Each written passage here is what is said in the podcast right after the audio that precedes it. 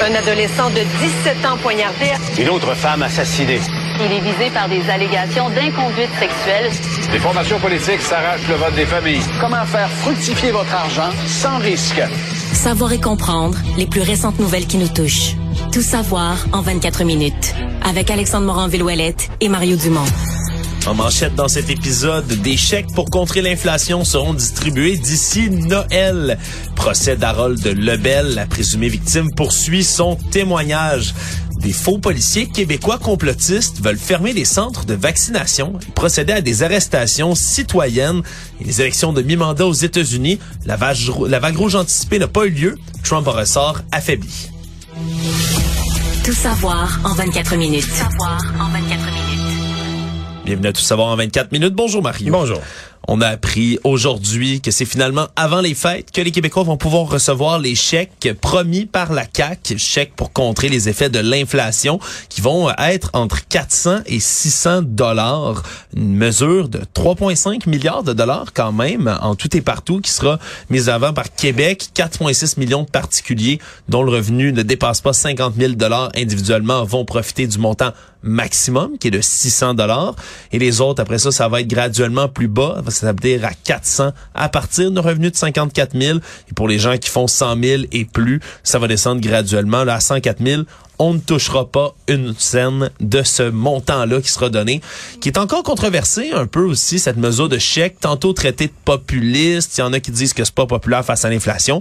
Puis Justin Trudeau, lui, réclame au fédéral. Il dit, c'est un peu ce que vous cherchez en transfert en santé, vous le donnez en chèque comme ça à la population.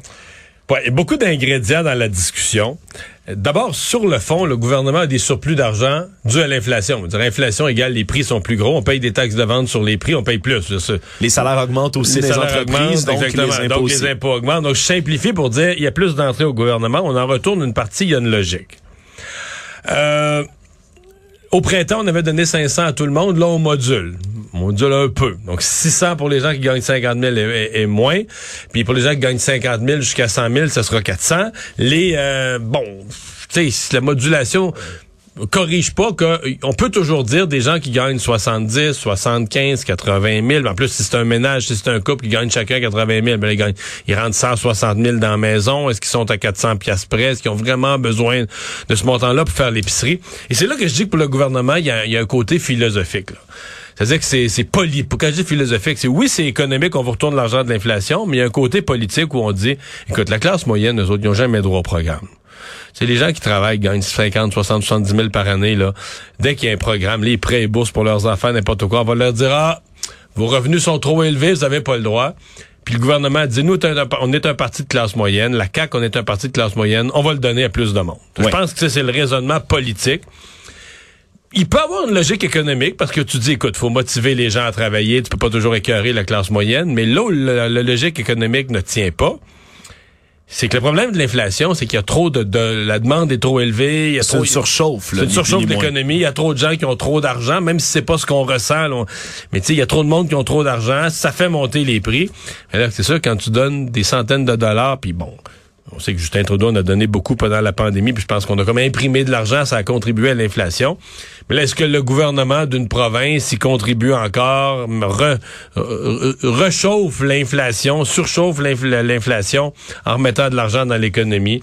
Euh, probablement un peu. Maintenant, l'argument du fédéral. Ça, là, je décroche quand M. Trudeau dit, ah, mais là, s'il en donne de l'argent, c'est parce qu'il en ont, ils n'ont pas besoin pour la santé. Les dépenses en santé augmentent.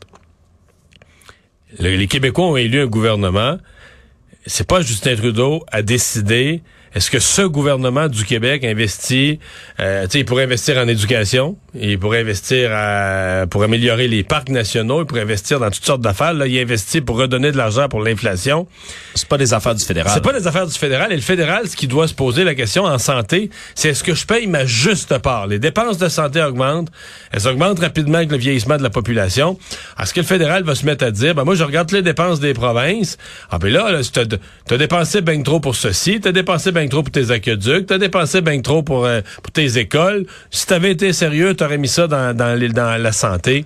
Ouais, ça, on peut pas, on peut pas aller là. On peut pas du tout. le- Les, les provinces peuvent même pas embarquer dans cette discussion-là avec Ottawa. Ouais, et du côté de François Legault, là, ce matin, à l'entrée du Conseil des ministres, on l'a rappelé, là, lui a dit qu'il comprenait pas que Justin Trudeau continue de s'obstiner devant une unanimité des provinces et des territoires, parce que c'est une demande qui est unanime, là, d'absolument toutes les provinces, tous les territoires au Pour pays. l'instant.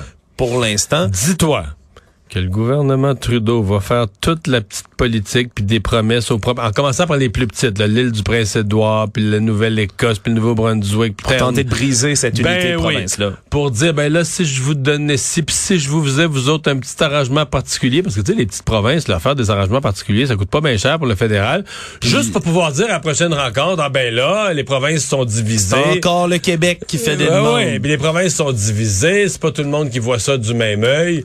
Ah ça c'est la vraie c'est la vraie affaire. Ouais, parce que la demande de Québec, c'est que la contribution du fédéral en santé passe de 22 à 35 en tout et partout. Là, c'est 6 milliards de dollars supplémentaires pour payer les dépenses de santé qui continuent encore une fois de croire. C'est pas euh, le, seul dossier sur lequel il y a eu accrochage entre Québec et Ottawa qui se poursuit.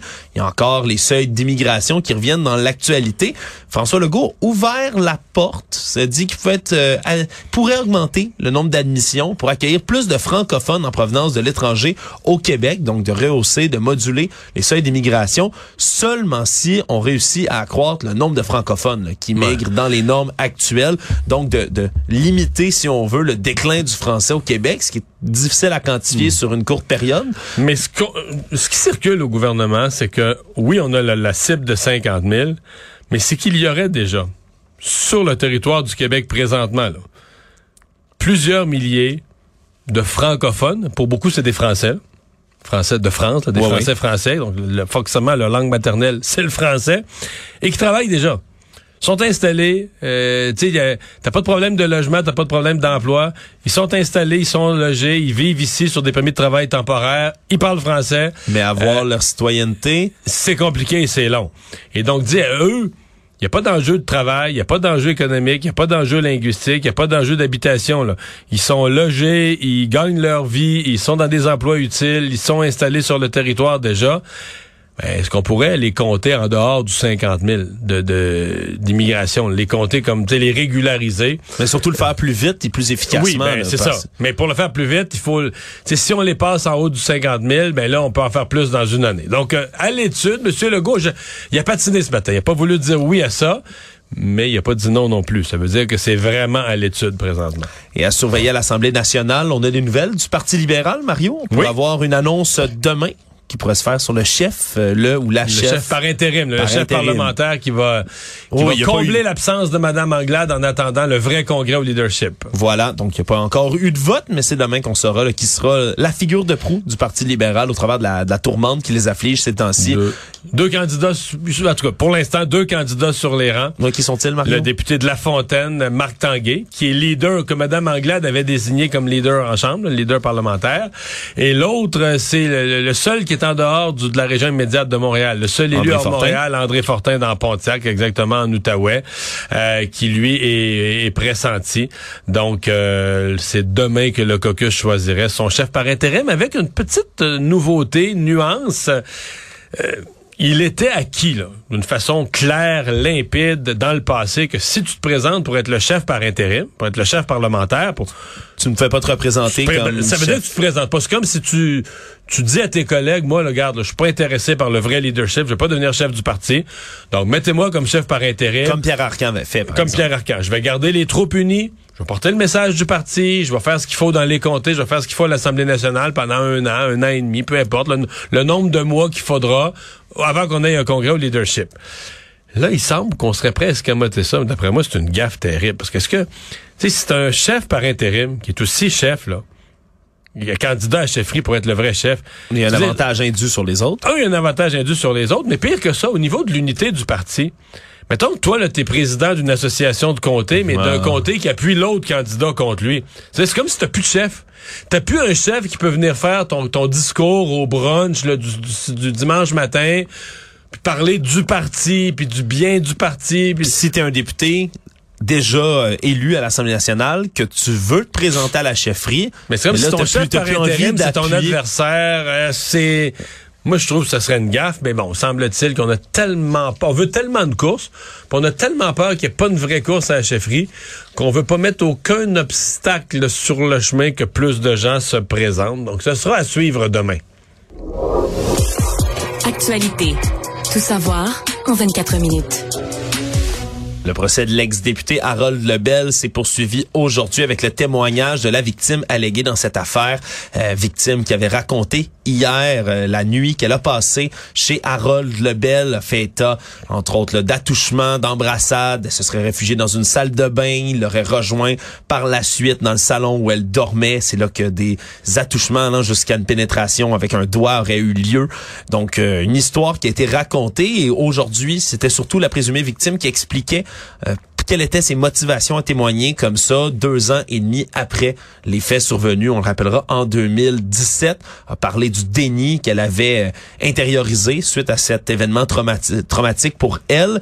Et donc, on a continué en déposant en preuve par la suite un courriel, une lettre qui aurait été euh, envoyée en 2020 par la victime alléguée à Harold Lebel, témoignant de tous les gestes qu'elle lui reprochait. C'est à quoi M. Lebel aurait répondu, plein de questionnements, ne pas se souvenir du tout des événements en appuyant tout ça sur l'alcool, sur la consommation d'alcool, en disant j'aurais trop bu, je m'en souviendrai dans, pas. Dans tout ce que ben, tout ça nous étonne. Hein. On, va tout ça être déballé. On n'avait jamais eu les faits. On n'avait jamais su du tout de quoi on parlait et qu'est-ce qui s'était passé.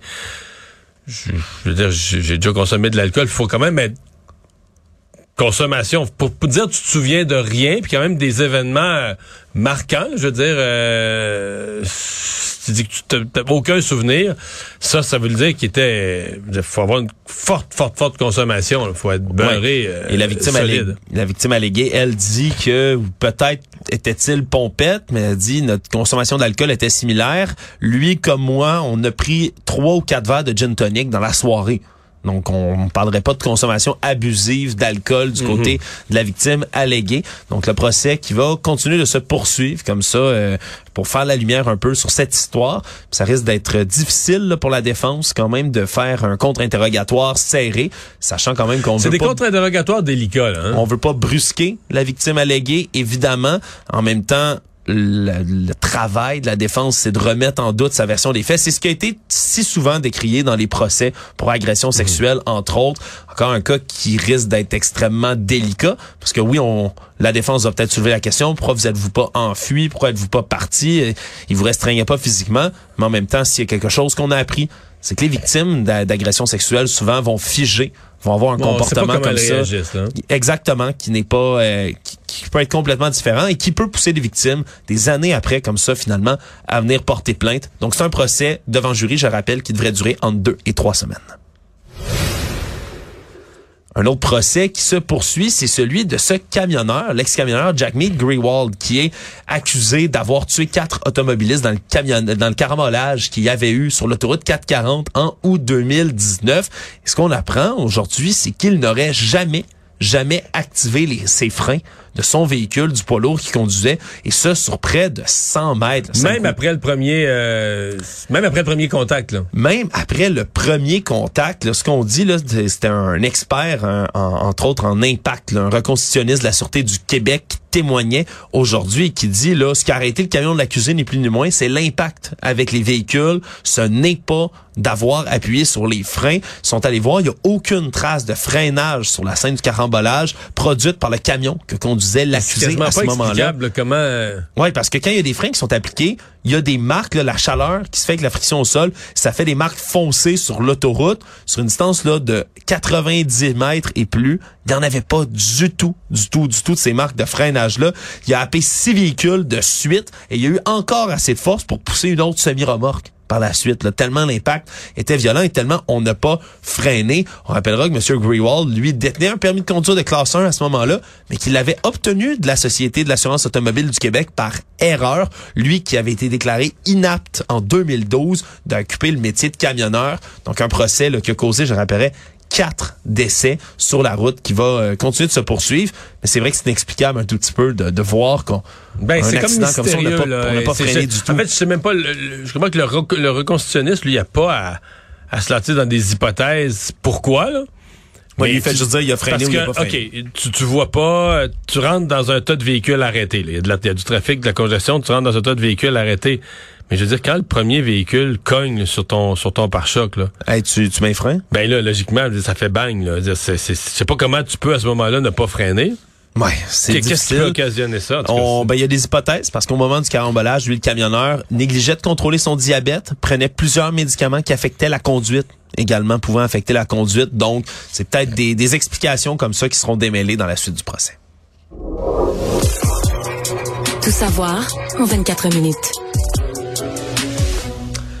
Les autorités sont préoccupées et sont au courant par une organisation de faux policiers qui élabore des plans pour procéder à des arrestations citoyennes. As-tu déjà entendu ça, Mario, le, le terme arrestation J'ai déjà citoyenne? entendu l'expression, mais c'est ce que je découvre aujourd'hui dans le journal, c'est que c'est plus structuré. là. Ce sont des groupes euh, qui se prennent pour de la police ou qui agissent comme de la police. là. qui sont souvent euh, dans ce qu'on appelle là, dans les théories du complot de la branche des citoyens souverains. Pas tous, mais la plupart, qui sont des gens qui, pour eux, la loi ne s'applique pas à eux. La loi est là par Parce qu'ils défaut. reconnaissent pas le gouvernement comme étant légitime. là. Exactement. Soit reconnaissent pas le gouvernement comme étant légitime, soit disent, ben moi, j'ai jamais explicitement signé comme quoi, puis c'est, c'est- des fois, c'est vraiment ce qui est dit, là, signé, j'ai jamais consenti à ce système À de l'ensemble loi-là. des lois du pays. Donc, elle ne s'applique pas à moi. Et donc, c'est une frange radicale, assez radicale, merci, qui s'octroie comme ça des faux pouvoirs judiciaires, font des faux procès, des fausses lois, des faux affidavits. On en a vu un peu partout là, pendant la pandémie. C'était distribué, entre autres, dans des centres de vaccination,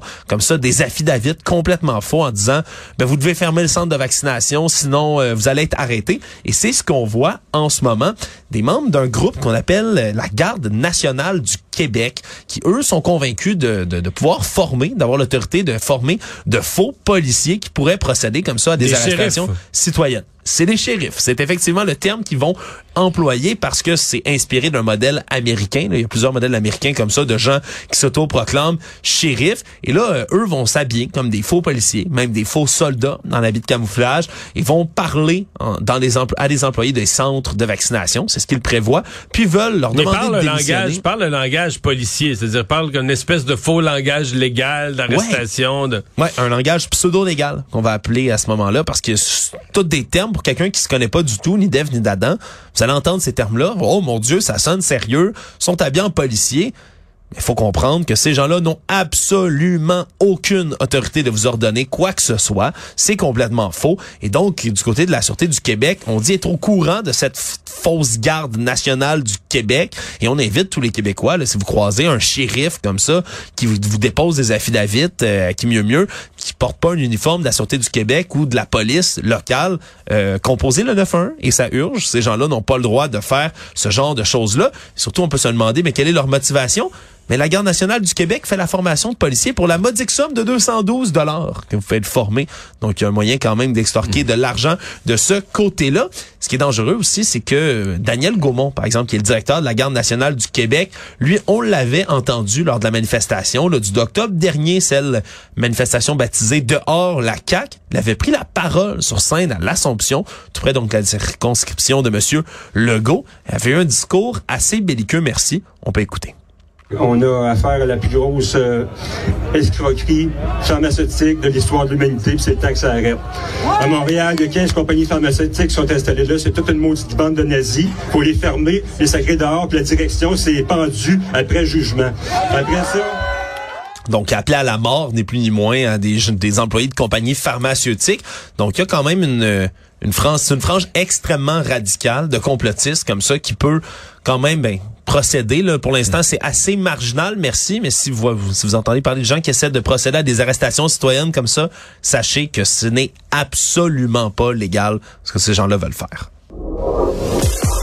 Savoir et comprendre. Tout savoir en 24 minutes.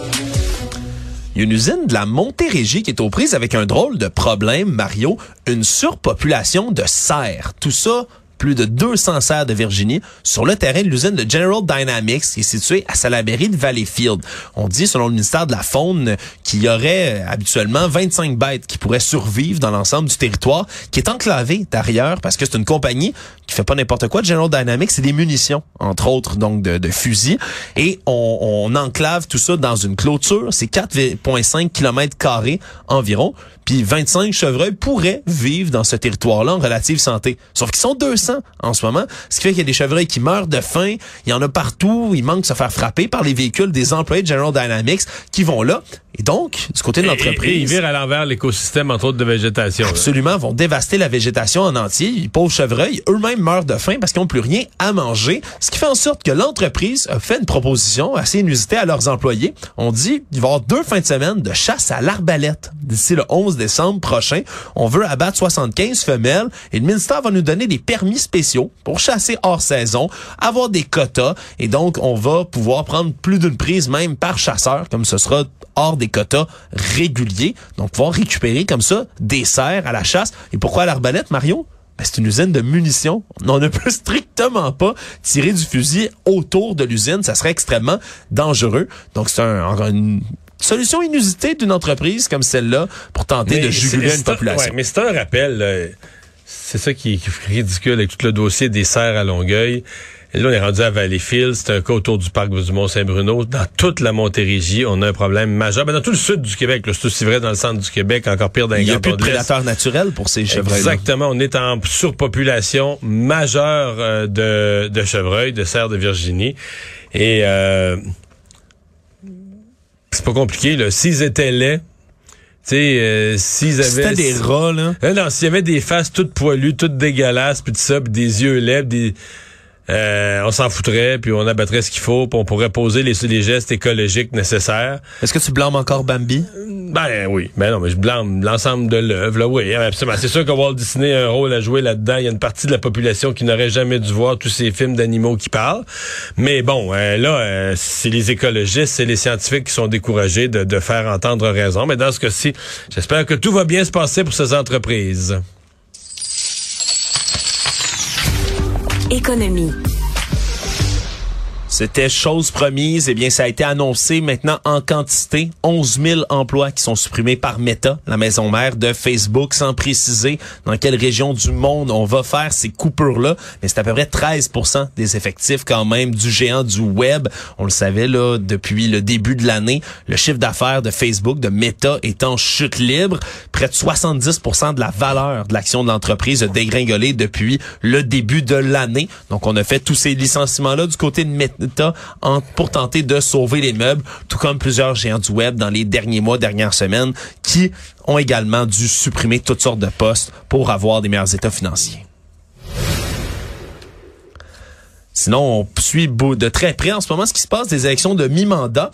On a euh, des courses qui sont toujours pas finies, Mario, un peu comme dans le cas des élections là euh, présidentielles américaines. Il y a des courses qui sont longues, qu'il faut faut démêler tout ça, tous les bulletins de vote, et c'est pas complètement fini. Et il y a une course comme la Georgie où il faut absolument qu'un sénateur ait 50% puis là, c'est 49, 48 point quelque chose. Donc, on va être obligé de faire un deuxième tour en décembre. Deuxième vote en décembre, le pasteur euh, démocrate Raphaël Warnock, lui qui va de repasser au deuxième tour avec l'ancienne star du football américain Herschel Walker, le candidat, euh, disons, un des candidats favoris de Trump qui a subi des dizaines de scandales pendant sa course électorale.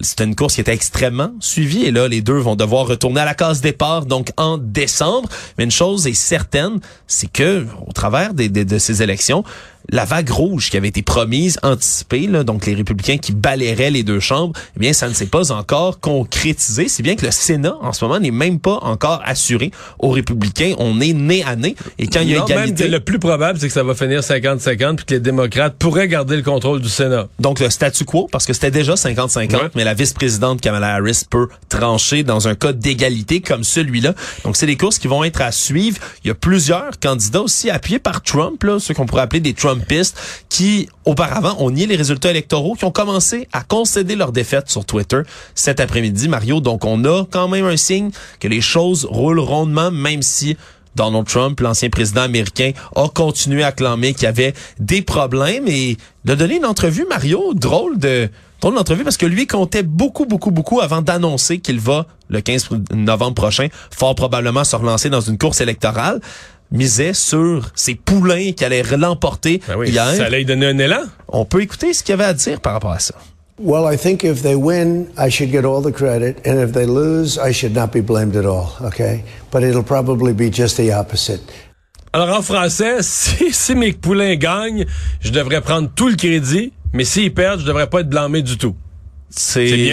Mais c'est mais c'est fou qu'ils le disent comme ça dans des mots noirs sur blanc. Et pourtant encore encore et toujours la recette Donald Trump qui semble bien fonctionner. Petit mot Ben, pour moi hier, là, hier euh, pour la je trouve que c'est une des pires soirées pour lui où son étoile a pâli pendant que DeSantis, son adversaire potentiel chez les républicains, a eu une bonne soirée. victoire fracassante en Floride pour le gouverneur. Est-ce que c'est le début de la fin pour M. Trump? Et à chaque fois qu'on a pensé ça, c'est pas arrivé. Résumer l'actualité en 24